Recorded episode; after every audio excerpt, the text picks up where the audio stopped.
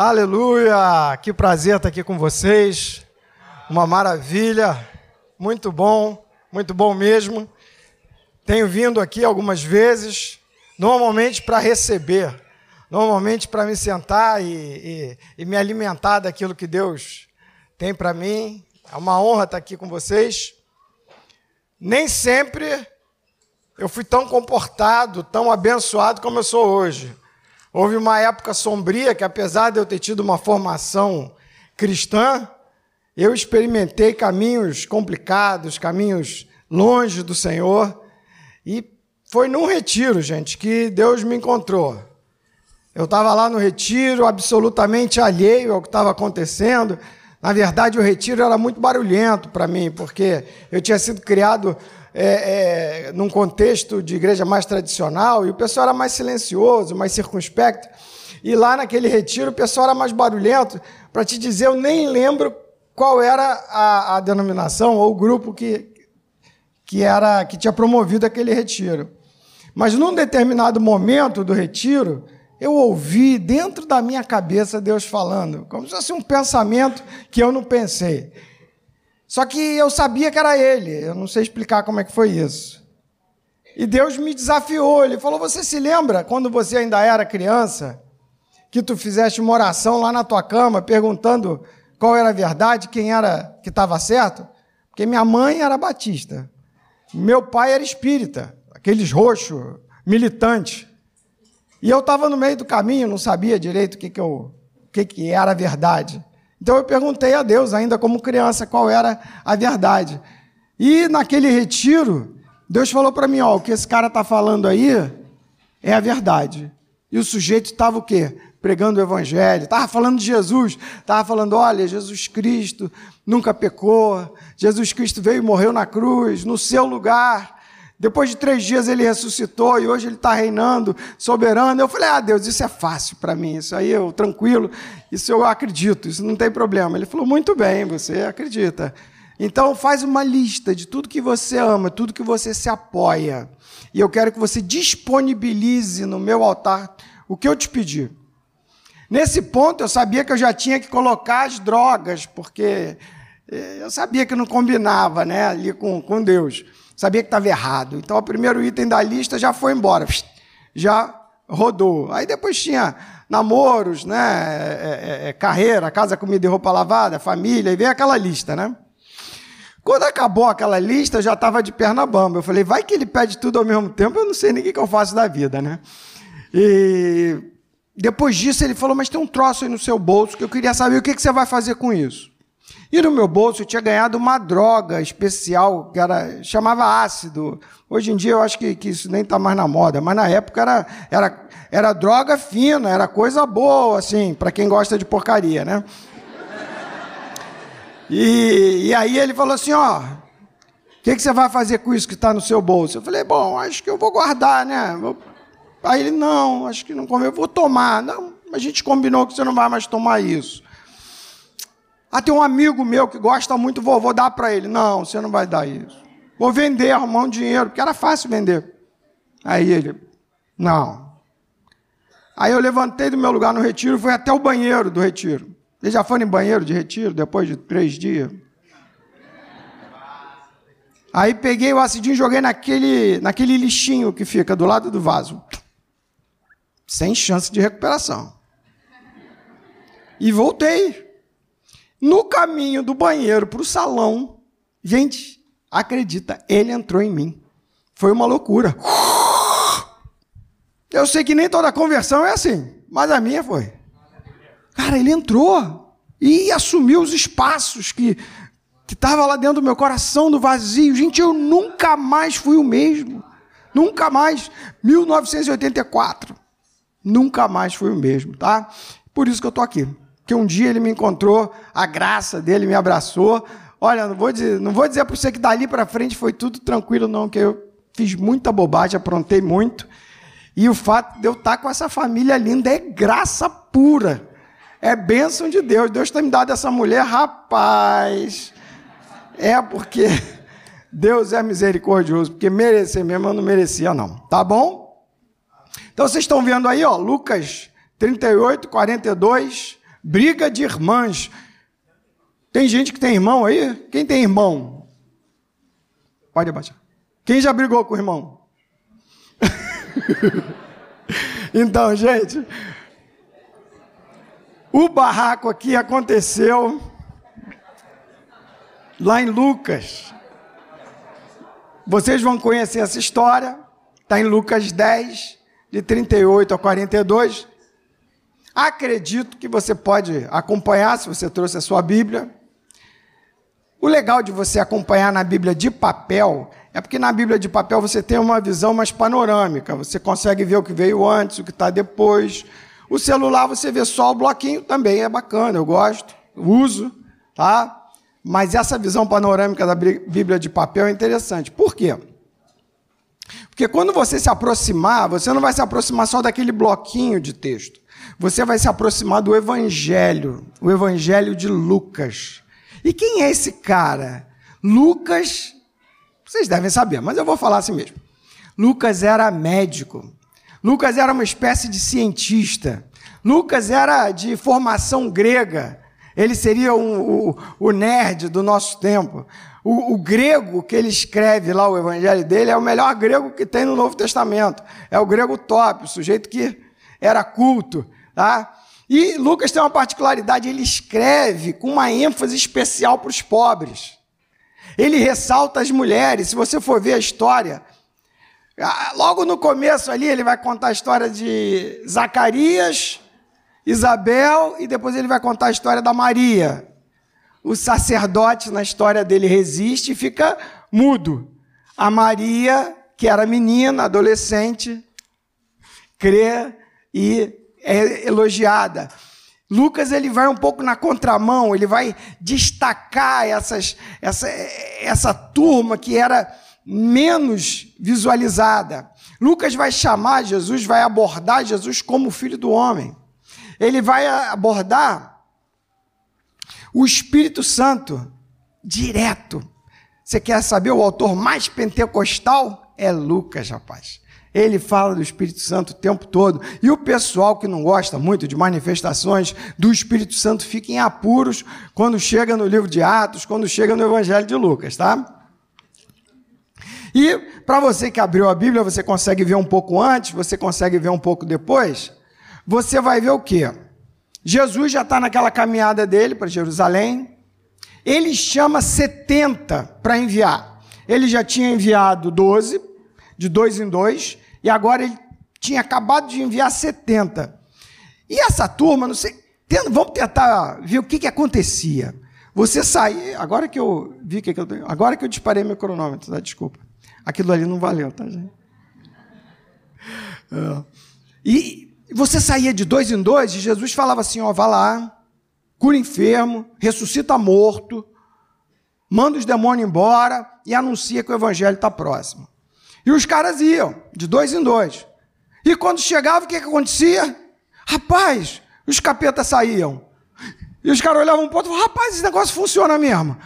Aí orava, o cara ficava bom. E eles foram por toda parte fazendo isso. Quando voltaram, os caras estavam assim tinindo, estavam delirando, muito felizes. Ação. Muita ação. Depois disso, eles voltam, tá? E um escriba da lei pergunta lá para Jesus: Senhor, qual é o grande mandamento da lei? Aí Jesus fala para ele: Amarás o Senhor teu Deus de todo o teu coração, de toda a tua alma, de toda a tua força, de todo o teu entendimento e ao teu próximo como a ti mesmo. Ele, meio sem graça de ter feito uma pergunta assim, que ele achou meio boba, né? Que não é nada de boba, ainda bem que ele fez a pergunta, mas ele pergunta: quem é o meu próximo? E aí Jesus traz a história do bom samaritano. Ok? Aí vai entrar o nosso texto, que a gente vai falar, Marta e Maria. E depois ele vai ensinar a orar e ele vai instar, vai insistir para que você ore. Vimos antes Vimos depois, só para a gente poder entender o contexto. Agora vamos ler o texto, ok? Tinha um professor meu que falava assim: rapaz, quando você for pregar, você pelo menos leia o texto bíblico. Porque se a pregação for uma porcaria, pelo menos você lê o texto bíblico. Entendeu? A Bíblia fala por si. Então, Vamos ler o texto bíblico. Indo eles de caminho, entrou Jesus num povoado, uma vila. E certa mulher chamada Marta hospedou em sua casa. Tinha ela uma irmã chamada Maria. Esta quedava-se assentada aos pés do Senhor a ouvir-lhe os ensinamentos. Marta agitava-se de um lado para o outro, ocupada em muitos serviços. Então se aproximou de Jesus e disse: Senhor, não te importas de que minha irmã tenha deixado que eu fique servir sozinha? Ordena-lhe, pois, que venha ajudar-me. Respondeu-lhe o Senhor: Marta, Marta, andas inquieta e te preocupas com muitas coisas. Entretanto, pouco é necessário, ou mesmo uma só coisa. Maria, pois, escolheu a boa parte, e essa não lhe será tirada.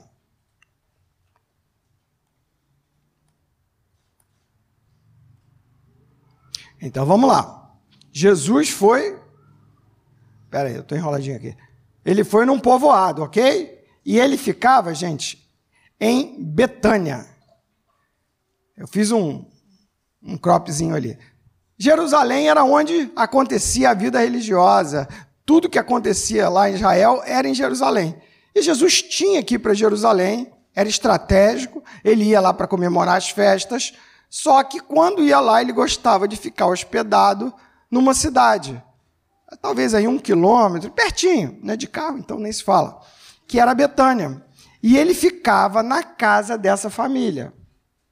Lázaro, Marta e Maria. Era ali onde ele ficava, a casa favorita dele. Né? Se Jesus fosse na sua casa, ele ia ficar bem? Ele ia gostar de ficar na sua casa? Se ele fosse rachar o quarto lá contigo, se você fosse abrir a casa para ele, ele, quando viesse, ia fazer questão de ficar na sua casa? Agora você imagina que você vai receber Jesus. Vamos agora nos colocar na pele da Marta, né? É muito fácil jogar pedra na Marta, mas vamos pensar isso. O sujeito que vai na sua casa, assim, na melhor das hipóteses, para ela, era o rei de Israel. O cara era o Messias.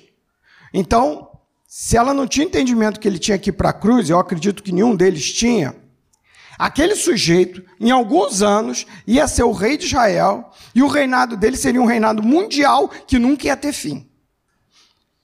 E ela ia receber esse sujeito na casa dela. Só que o sujeito, ele não andava sozinho, rapaz. Era no mínimo mais 12 com ele. Imagina, rapaz. 12. 12 Jonathan, Jonathan 12 Dani. Doze Samir, chegando lá. Doze, aquela galera. E a galera viajava andando, ok? Ninguém viajava de carro, viajava andando. Dá fome, dá sede. Naquela época não tinha água corrente, tu tinha que buscar água no poço. Vão montando aí o, o esquema, tá? E a Marta tinha que preparar para essa turma comida e cama. Gente, de vez em quando a gente recebe o povo lá em casa. Dá trabalho, cara. É uma benção, mas dá trabalho. A Cone, né? Tadinha, tá recebendo a gente. Eu sei que dá um trabalho danado. Imagina, você tem que arrumar tudo. A gente tinha célula, né? ainda tem, né? Toda sexta-feira lá em casa. Pai, o dia inteiro arrumando a casa. Aí depois que o povo vai embora, o dia, a noite inteira arrumando. Do que ficou. né? Dá trabalho. E a Marta estava nesse contexto aí, chamada Marta. Agora pergunta: quem morava lá com ela? O Lázaro, a Marta e a Maria. Mas o Lucas vai dizer que certa mulher chamada Marta hospedou na sua casa. Monta o temperamento da Marta na tua cabeça. Tinha três pessoas na casa, mas a casa era de quem? Era da Marta. Tu conhece alguma Marta? Sabe aquela que ocupa todos os espaços? Ela chega, amigo, e já te dá a ordem. Tu tá parado aí porque tu pode faz o favor, busca uma água lá. Você dá licença. E a Marta se espalha. A Marta ela ela toma conta. Quando a Marta chegou, todo mundo sabe. Marta chegou. A casa era da Marta, mas não era só da Marta. Mas vamos montar aí. Eu fiz um, botei uma figurinha aí para ela, não sei, não sei nem se dá para ver. A Marta ali. Pergunta aí para a coleguinha: Tu é Marta ou Maria?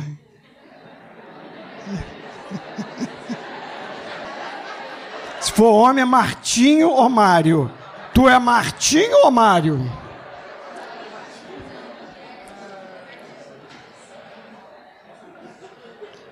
Agora olha o contraste. Essa Marta tinha uma irmã. A irmã se chamava Maria. Nome mais comum da época, Maria. Vem de Miriam, lá do Moisés. E esta quedava-se, cara, isso aqui é uma chave que a gente vai ter que usar até o final, tá? Quedava-se assentada aos pés do Senhor ao ouvir-lhe os ensinamentos. Estava lá a Maria, monta o quadro.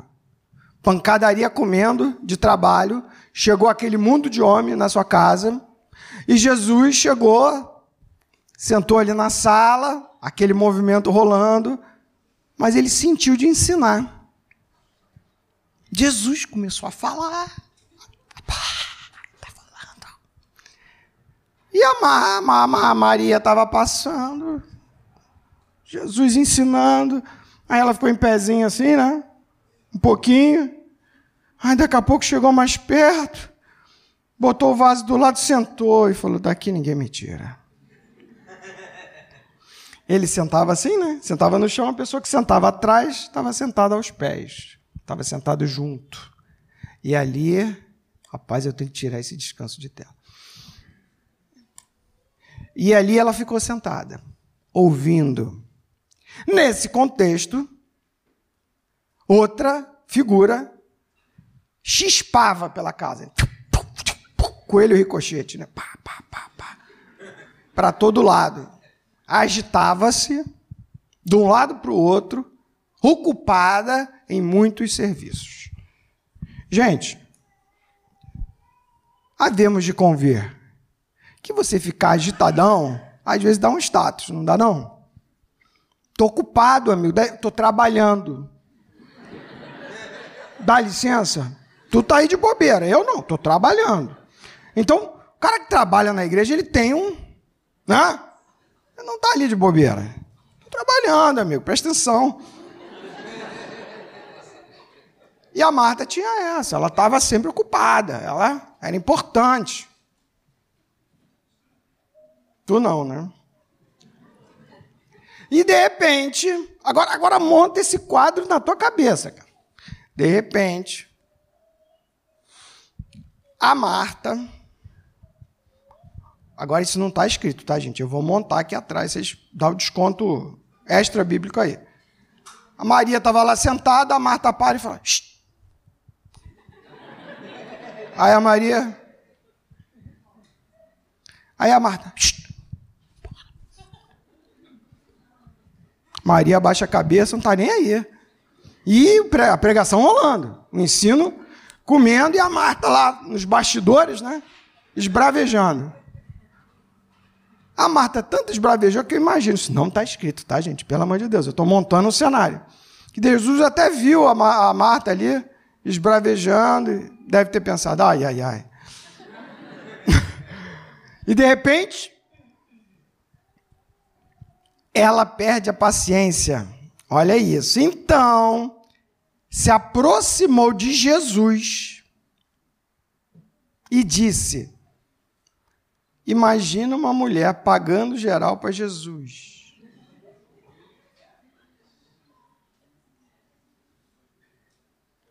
E agora deixa eu ir mais longe. Imagina você pagando geral para Deus. Então se aproximou de Jesus e disse: Senhor. Senhor, a palavra nem devia ser essa, né? Pelo que tu vai falar, né? Tu devia falar, garoto. Senhor, não te importas? Tu não liga para mim, né? Não te importas de que minha irmã tenha deixado que eu fique servindo sozinha. Aí ela dá uma ordem para Jesus. Eu acho que o senhor não sabe muito bem como ser senhor, como ser mestre, como ser discipulador. Eu vou te ajudar. Ordena-lhe, pois, que venha me ajudar. Ah, como é que tu fala isso para Jesus? Gente, a mulher é maluca. Ela pagou para o mestre na frente de todo mundo, no meio do estudo, no meio da pregação parou a pregação para dizer para Jesus as coisas. Sabe que quem faz isso? Quem trabalha muito. Quem trabalha muito começa a perder a noção de para que está fazendo aquilo. E às vezes o trabalho começa a ser tão duro que ela perde a noção de que ela está servindo ao Deus vivo. E fica zangada com Deus.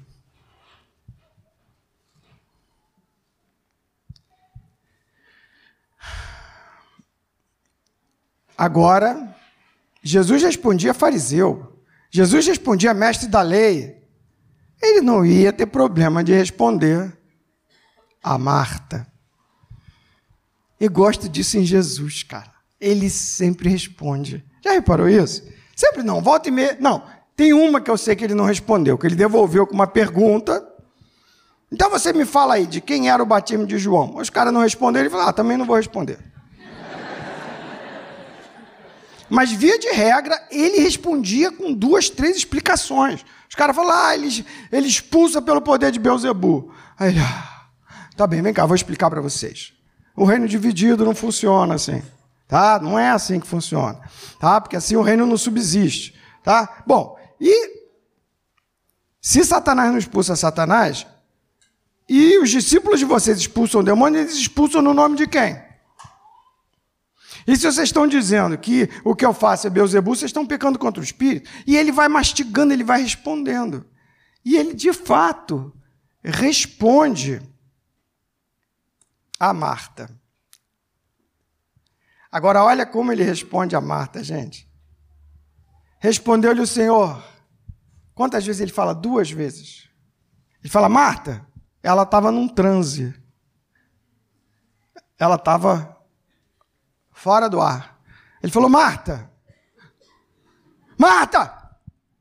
O segundo é para acordar. Conecta. Marta, você está inquieta. Marta, você está preocupada com muita coisa. Entretanto, pouco é necessário. Ou mesmo uma só coisa. Maria escolheu a boa parte, e essa não lhe será tirada. Jesus ficou do lado de quem, gente? Da Marta ou da Maria? Ih, não senti firmeza. Vamos de novo. Jesus ficou do lado da Marta ou da Maria? Opa, entendemos então. Legal, é isso aí. Jesus ficou do lado da Maria. Maria estava com a razão. Mas e agora, gente? E agora? Como é que é essa história? Vamos ver de novo a Marta. Marta andava agitada. Agitada. O teu coração é um coração tranquilo ou ele é agitado? Você, no seu dia a dia, no seu serviço, é, é, no corpo de Cristo, você tem um coração tranquilo, você tem uma mente tranquila, você tem as emoções tranquilas, ou você vive agitado ou agitada?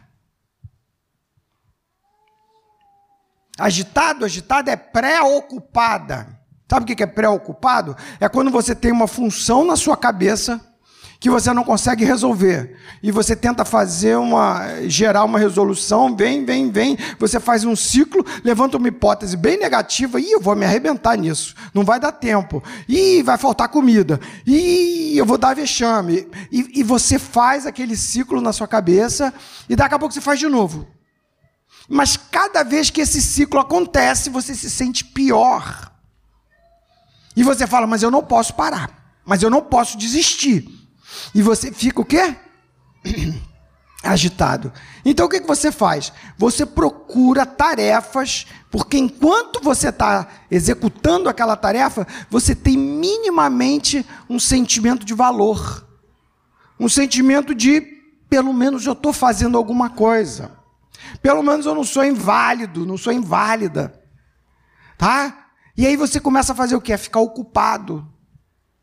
Gente, a gente não aguenta ficar um minuto na fila sem puxar o celular para dar uma olhada. É ou não é? Você parou, ciscou 30 segundos, você já enfia a mão no bolso, puxa o celular para se manter ocupado. E na igreja? A gente quer estar ocupado. Só que tem um problema, gente.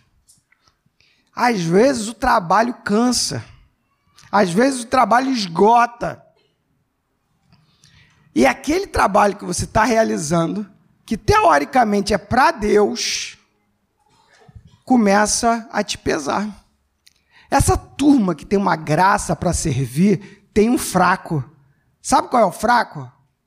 Achar que ninguém percebe o trabalho dele e que ninguém ajuda. Eu tenho que fazer tudo sozinho. Não está vendo que as cadeiras estão desarrumadas, por que, que ninguém arruma? Só eu que tenho que arrumar. Começa a ficar com raiva dos outros. Gente, se o seu serviço no corpo de Cristo te faz ficar com raiva dos outros, vamos rever esse serviço. Se o seu trabalho para Deus te leva a ficar pior triste, angustiado, angustiada, roendo a unha. Vamos dar uma parada? Vamos dar uma olhada no que está acontecendo? Porque aquela menina estava ficando zangada com Deus. Cara, eu faço tudo certo. E o negócio não acontece. O problema deve ser com Deus. Deus está de marcação comigo. Deus, você não está vendo o meu, o meu sofrimento. Eu acordo 5 da manhã, vou dormir 11 da noite, trabalho e nada acontece na minha vida. Não anda.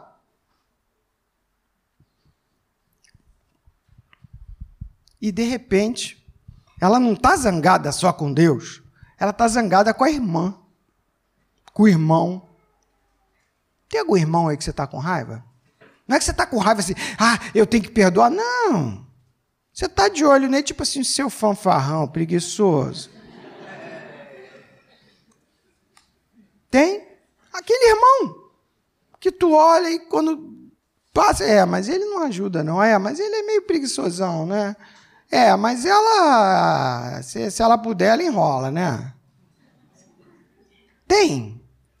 Uma pessoa que você, você está olhando para ela, mas de vez em quando, assim, lá por dentro você mostra os dentes, assim. Tem?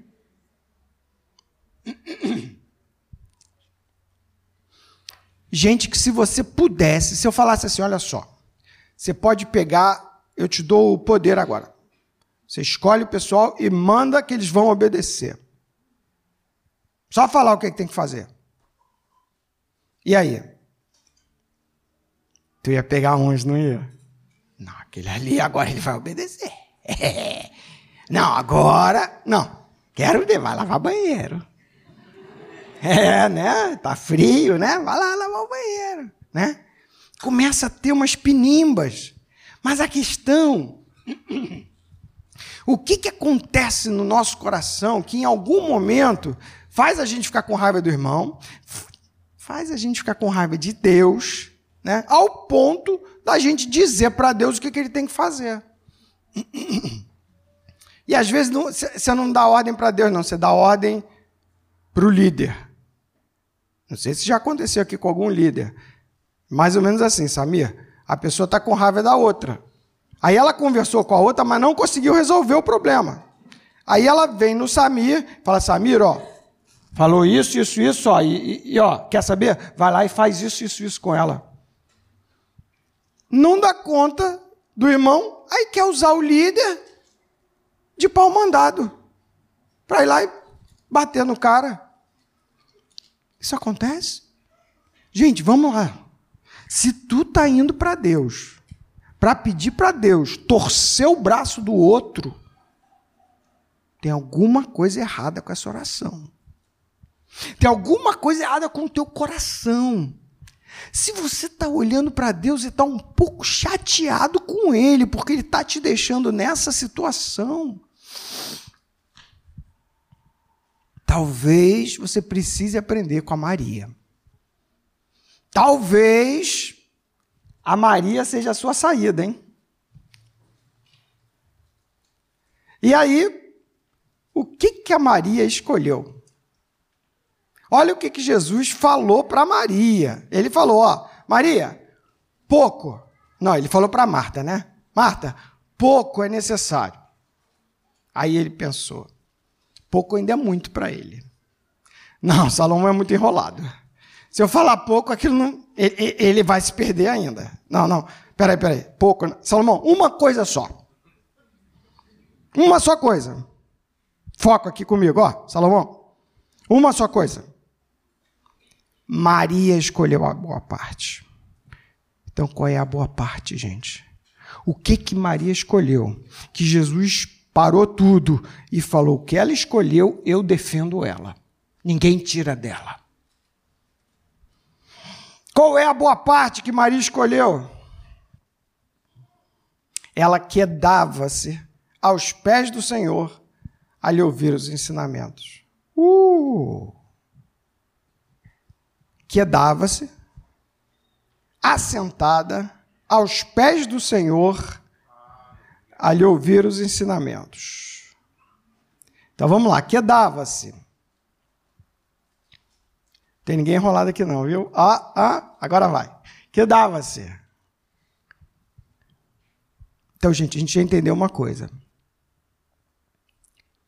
A coisa mais importante do mundo, da sua vida, da sua existência, Jesus falou uma só coisa.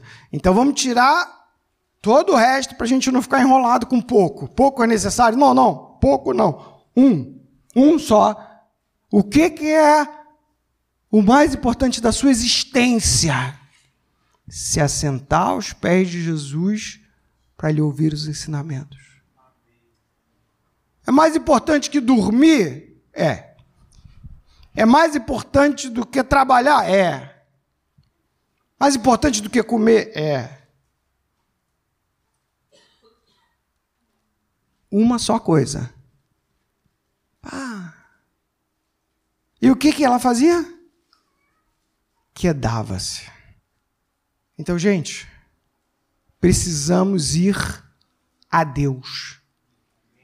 Precisamos nos apresentar, não na reunião. Tem que vir na reunião? Tem. Mas lembra que a gente falou pouco, uma só coisa? Eu vou falar só de uma só coisa. Ok? Uma só coisa. O que importa é você ir até o Senhor. E ele é invisível, gente. Sinto muito, mas Deus é invisível. Não tem nem um santinho, uma cruzinha para você segurar, para você dar beijinho, né? Para você botar no altarzinho. Deus é invisível, cara. E você tem que dar teu jeito de se relacionar com esse Deus invisível. Mas existe um passo, existe um processo. E o primeiro passo para você estar tá com ele é você quedar-se. E aí eu chamaria de desacelerar. Você vem com o giro lá em cima, só que o ritmo, passo de Jesus, não é o nosso passo. Eu mando o meu contato para o Samir pelo WhatsApp. Se demorar mais que dois minutos, eu vou dizer: gente, está demorando isso. Porque eu quero que chegue instantaneamente. Gente, Deus não é assim. Deus não trabalha no ritmo frenético da Marta, ou que a gente está acostumado. Deus tem o tempo dele, tem o passo dele. Você só vai conseguir na hora que você acertar o passo com ele. E para isso você tem que desacelerar. Você vem no seu ritmo lá, uh, a cabeça funcionando a mil, e de repente você precisa desacelerar. Como eu faço para desacelerar? Eu procuro ficar num lugar sossegado, eu me sento e eu pego meu caderninho. Pensa num cara que gosta de caderninho. Ah, sou eu. Caderninho. Tem um mundo de caderninho lá em casa. E pior que as meninas aprenderam, então tem meus caderninhos, os caderninhos das meninas, anos de caderninho, tudo escreve no caderninho. Né? E eu escrevo, cara, meu diário. É um negócio meio pateta, meu querido diário. Ontem, né? O Samir me deu um abraço, fiquei muito feliz, né? Tal. Mas quando eu começo a escrever no meu diário, o que, que acontece? O ritmo mental emocional e até biológico diminui. Eu começo a mudar o meu passo. E eu começo a me ajustar com o tempo de Deus. Lembra que ele é eterno? Lembra que ele não tem pressa? Então, eu fico lá. Mais do que isso, eu leio. Ler é difícil. A gente quer assistir, não é? De preferência, os shorts, né? Porque o short é uma coisinha rápida, já muda, Rápido! Lê! Tá bom, vai lá, mas uma leitura emocionante. Não, cara, nem sempre a Bíblia vai ser emocionante. Você vai ler uma carta de Paulo, é conceito. Conceito. Aqui não é, não é nenhuma narrativa.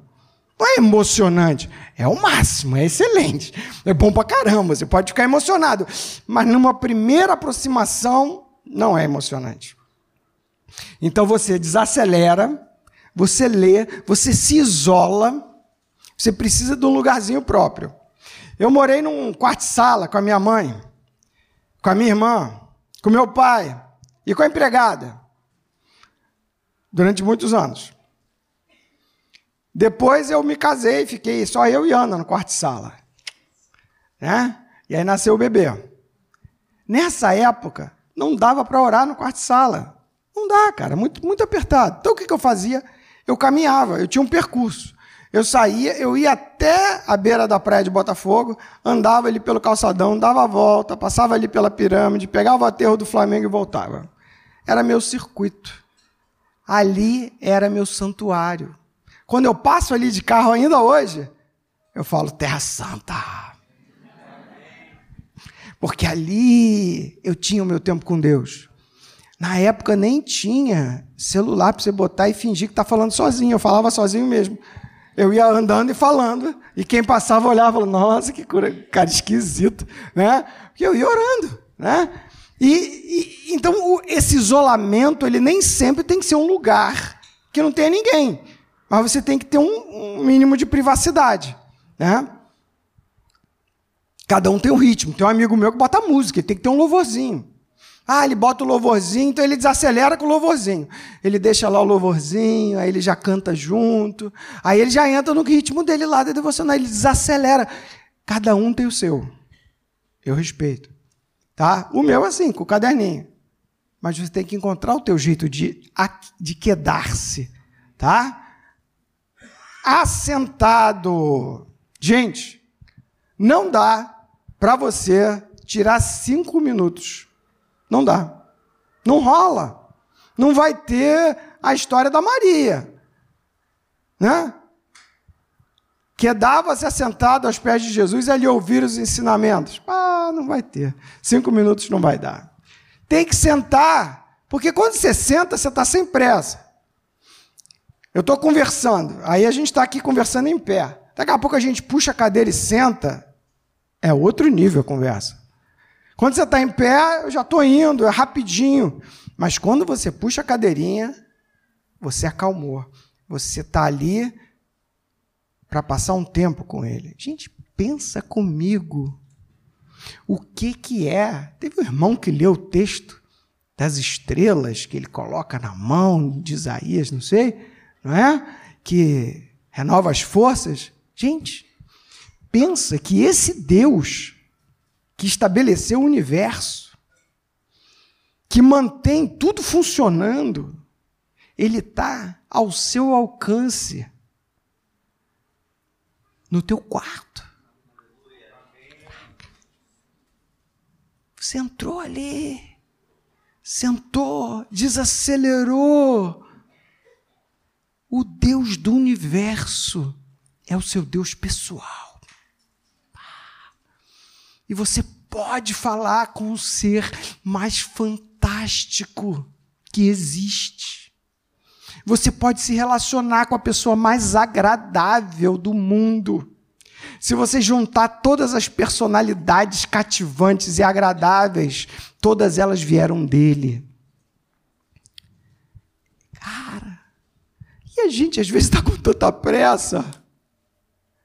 Senta, entra no Kairos, entra no ritmo dele, tá?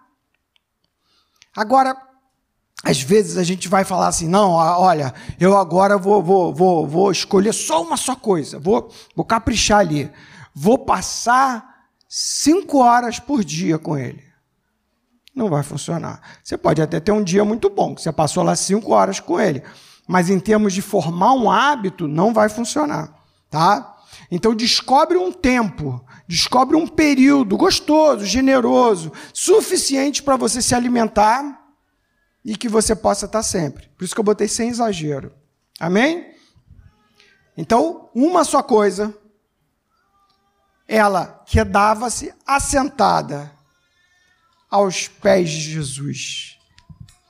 Quando eu me converti, a gente estava numa fase de quebrar paradigmas.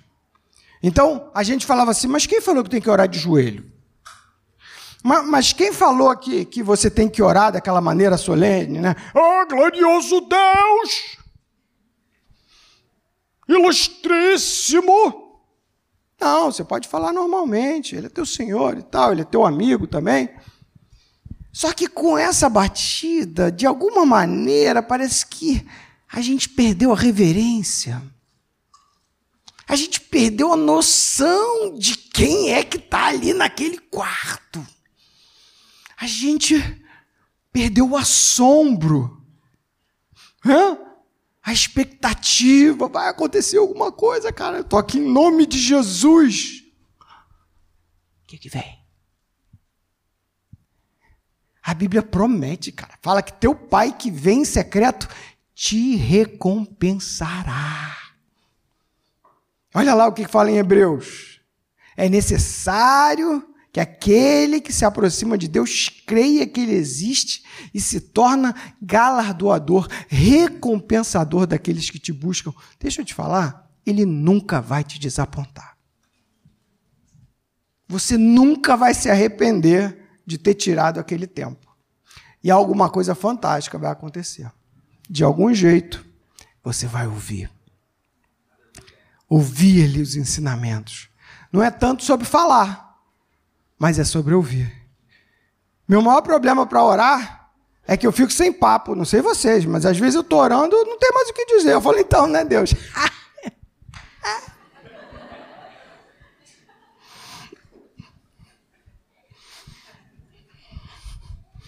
não tem mais conversa. Aí você fala, ora em línguas, isso mesmo, ora em línguas, quando não sabe o que dizer. Mas tem hora que você acabou o papo. Mas não tem problema.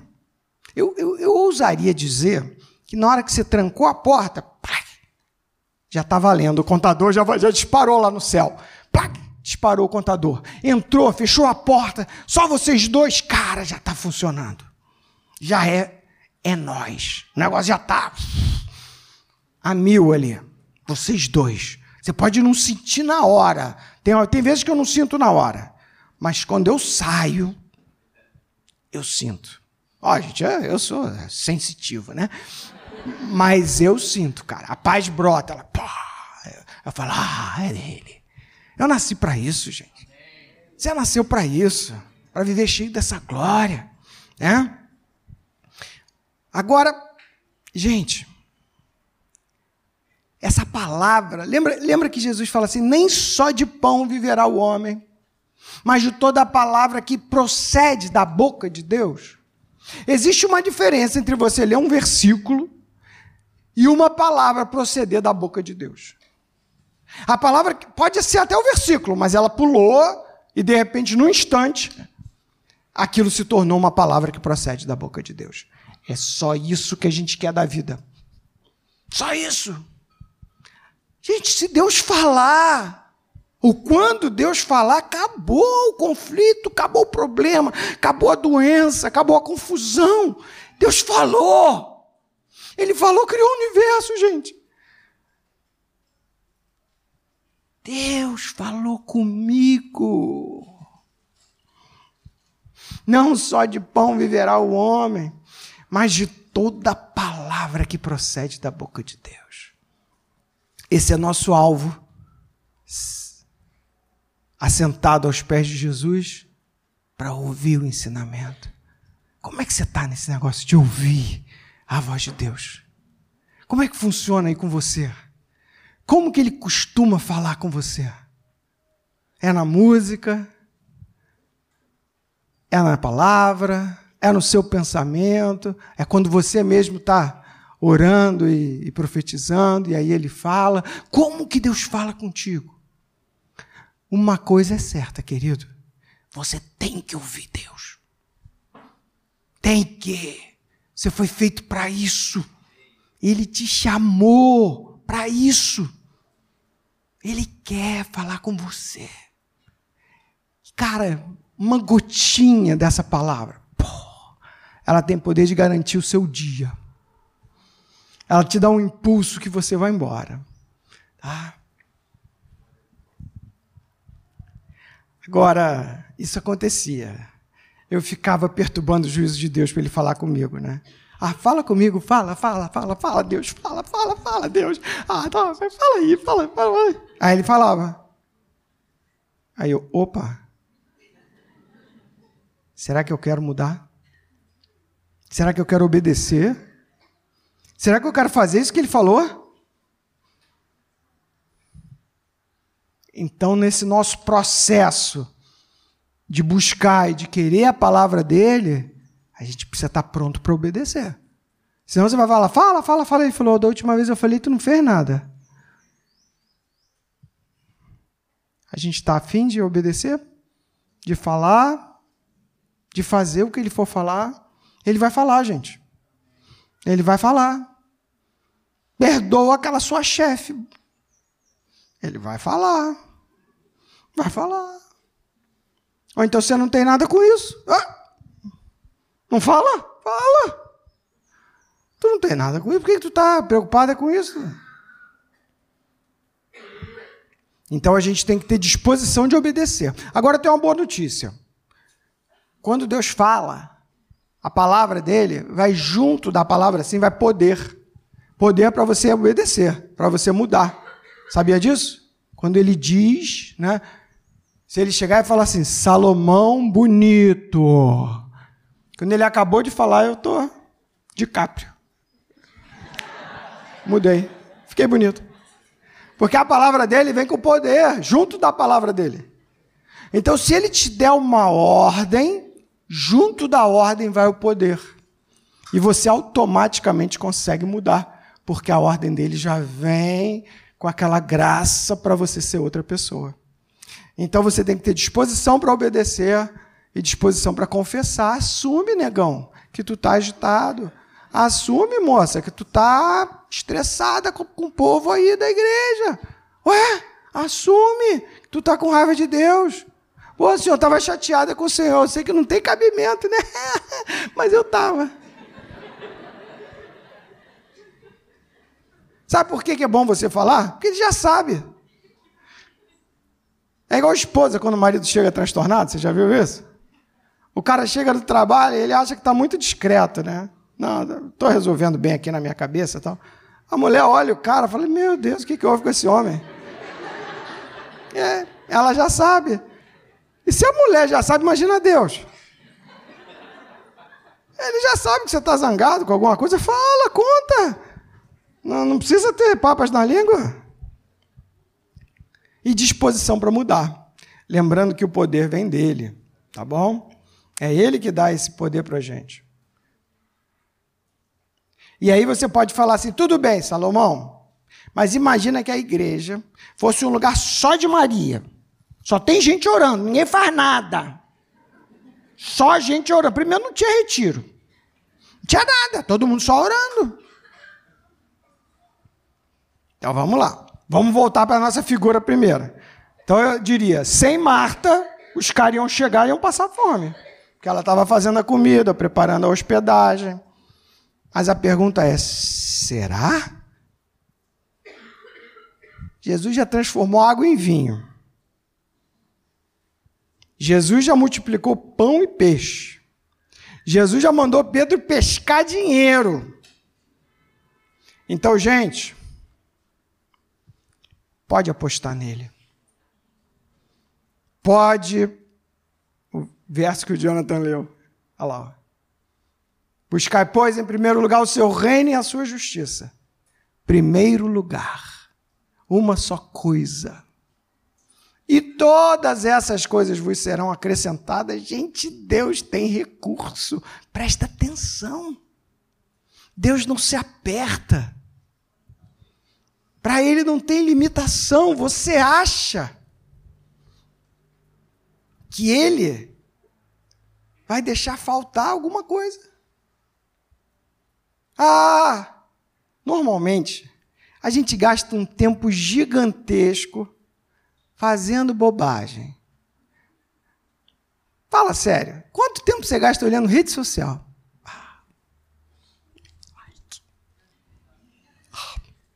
Olha aqui, olha aqui, ó. Cara, a gente, a gente não tem falta de tempo. Nosso problema é prioridade. E a proposta que ele está fazendo, uma só coisa. Gente, será que a gente consegue fazer uma coisa? Uma coisa. Aí você pode falar, mas você, Salomão, você faz todo dia? Não. Você já furou semanas inteiras? Já. E qual é o segredo? Nunca desistir. Percebeu que está desviado? Volta. Percebeu que virou Marta? Se arrepende. Percebeu que está ansioso, que está com raiva dos outros? Pede perdão. Mas volta. Você sabe qual é o, o rumo, o alvo. Você está ali com, com aquela sua espingarda, né? Você vai virar sempre no alvo. Pá, pá, até acertar. Pode ser que você não acerte. Provavelmente você vai errar mesmo. Mas você não desiste. Você está ali. O nosso chamado, gente, é para perseverar. Tá? E quer saber o lado bom? Se você escolher esse negócio, ninguém tira de você. O capiroto vai fazer de tudo para arrancar isso de você. Quando você vai para o teu quartinho, quando você vai se trancar, quando você vai fazer, cara, mas parece tanta coisa. Você lembra de um monte de coisa. Sabe o que eu faço? Eu tenho um caderninho só para anotar as tarefas. Porque na hora que eu paro, parece que vem todas as obrigações. Antigamente eu ia cumprir, acabou o tempo, né? Aí não, agora eu anoto. Quando acabar, eu anoto essa, anoto essa, anoto essa. Ninguém vai tirar a boa parte. Aí você pode falar assim, mas essa Maria era muito mística, não fazia nada demais, só a Marta que servia. Não. Maria era ponta firme. Você lembra que a Maria foi lá nos pés de Jesus e ungiu os pés dele com perfume? Cara, ela foi na pinta. Ela não ficava fazendo um monte de coisa. Mas quando ela entendia o que tinha que fazer, ela ia lá e pá, atingiu o coração de Jesus. Ao ponto de Jesus defendê-la de novo e dizer: e quer saber? Quando forem contar o evangelho, vão contar isso para a memória sua. Pô.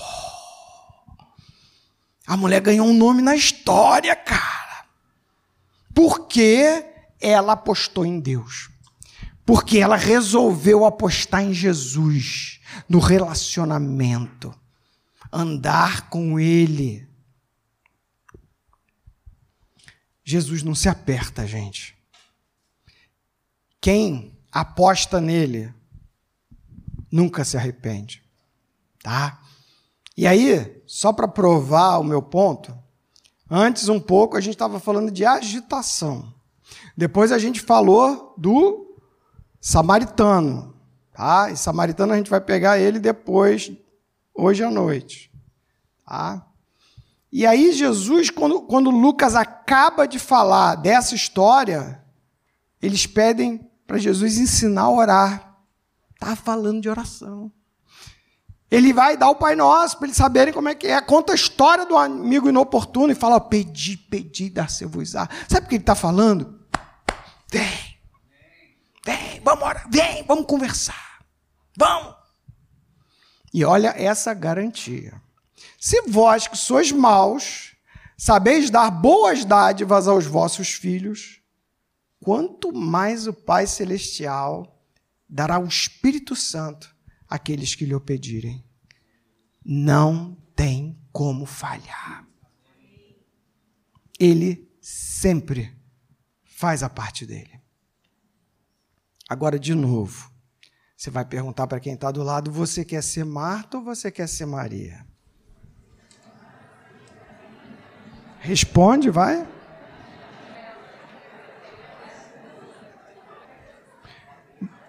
Vamos fazer assim? Já que você disse para a pessoa que está do seu lado, eu suponho né, que você quer ser Maria. Né? Então vamos orar um pouco? Quero fazer o seguinte: ora pela pessoa que está do seu lado e pede a graça de Deus para ela conseguir fazer pelo menos uma coisa na vida.